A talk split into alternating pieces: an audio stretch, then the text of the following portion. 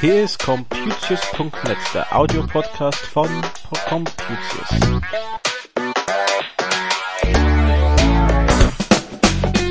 Heute haben wir die Themen Wolfram Alpha, Updates für den Adobe Reader, POP3 und SMTP für Hotmail, E-Mails von eBay und das Thema Senseo.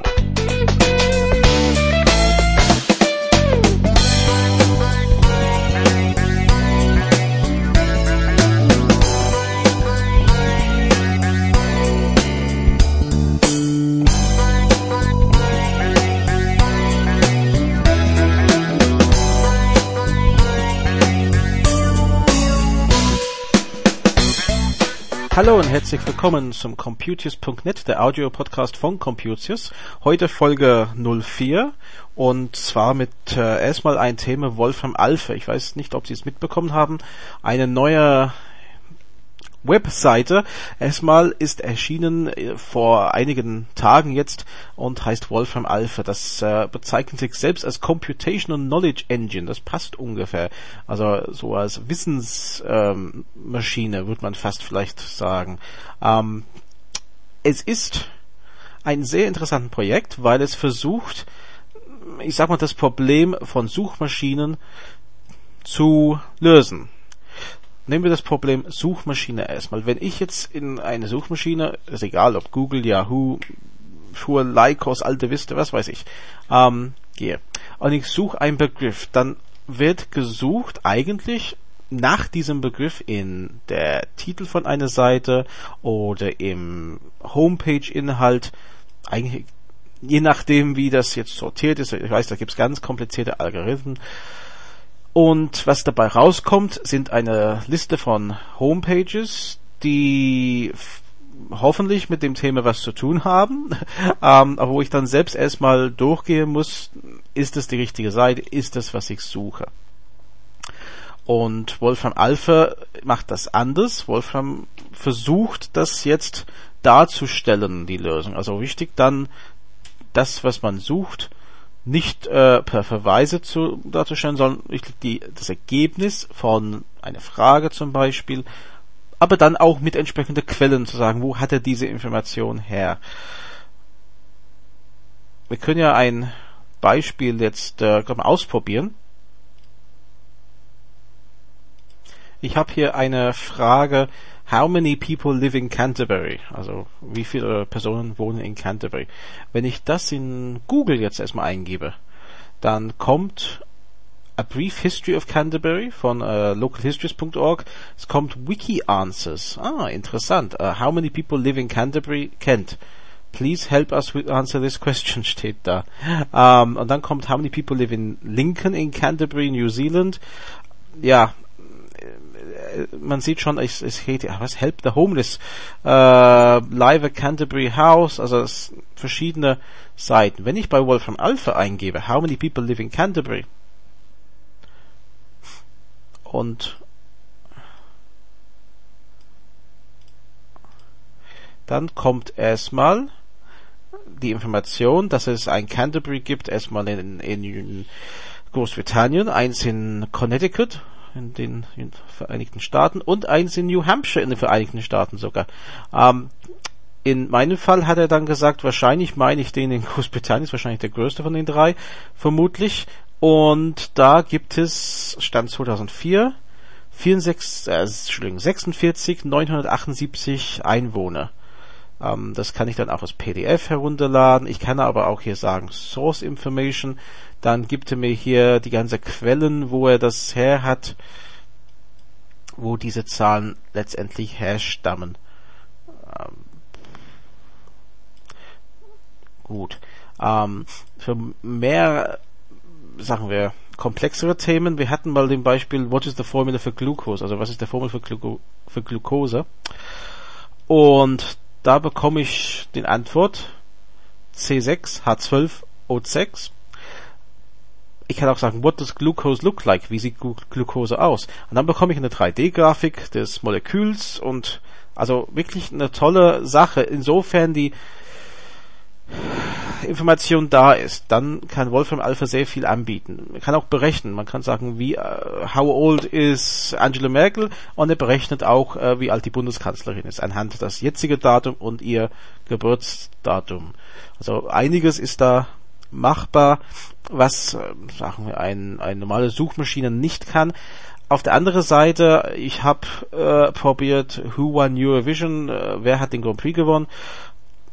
Das weiß er wiederum nicht. Also äh, es ist wirklich, es gibt ein paar Schwerpunkte aus der wissenschaftlichen Bereich, wo man wahrscheinlich definitive Antworten geben kann.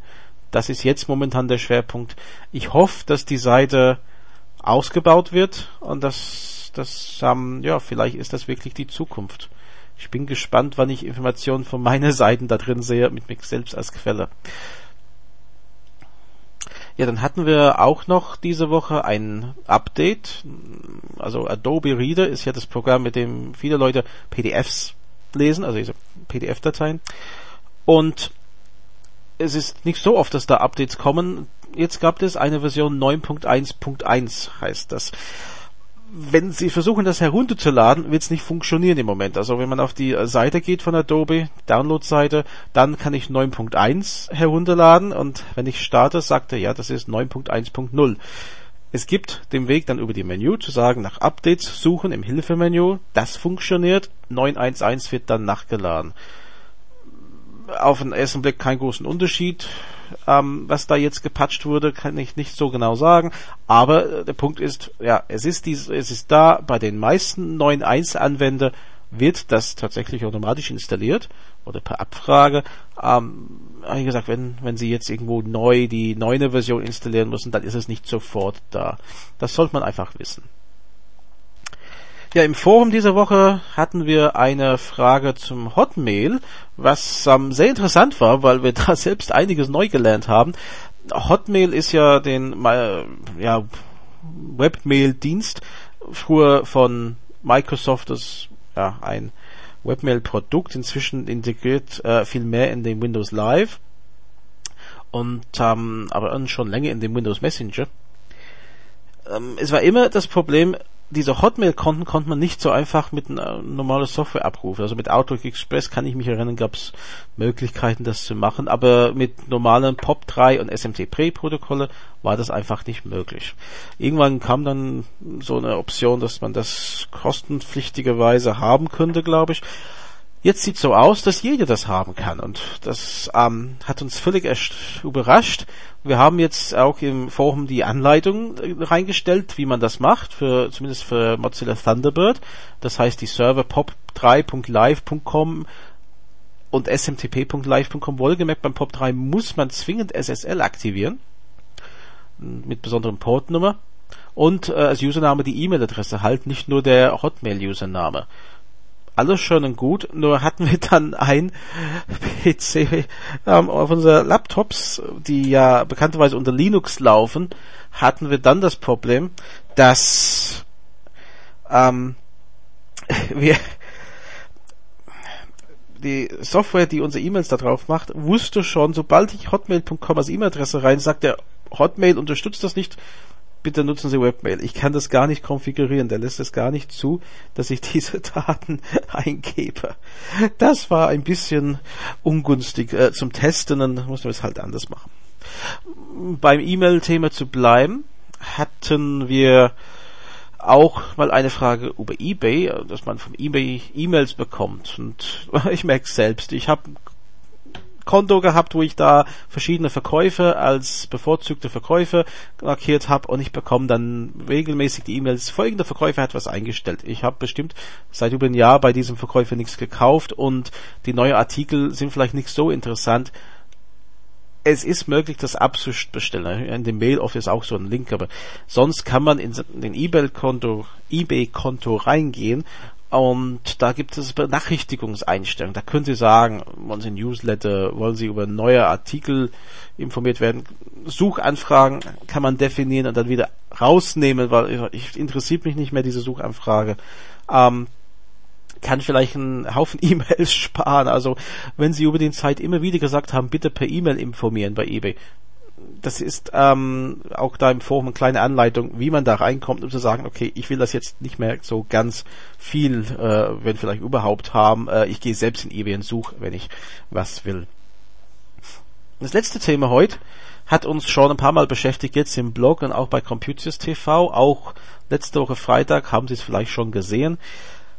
Ich ähm, hatte dann vor oh, bestimmten Monat äh, berichtet im Blog, dass Philips aufgrund ein Fehler, was auftreten kann in einige Senseo-Maschinen, das sind diese Pad-Kaffeeautomaten, ähm, hat eine Rückrufaktion gestartet und man hat massenweise diese Geräte ähm, zur Reparatur angenommen.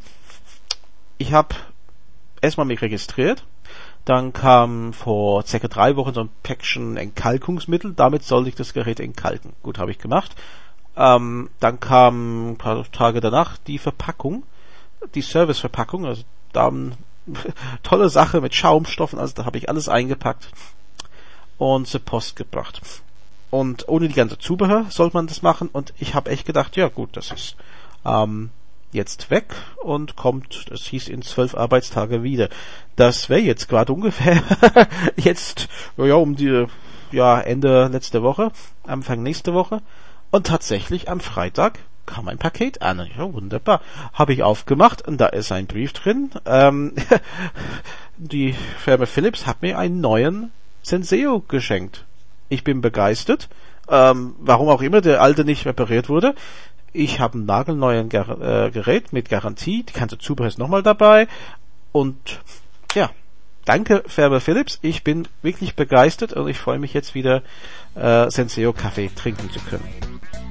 Aber das ist leider alles für diese Woche. Schauen Sie bitte auf computers.net vorbei. Sagen Sie in Form, wie Ihnen der Podcast gefällt. Ich bin dann bald wieder da zum nächsten Mal. Tschüss.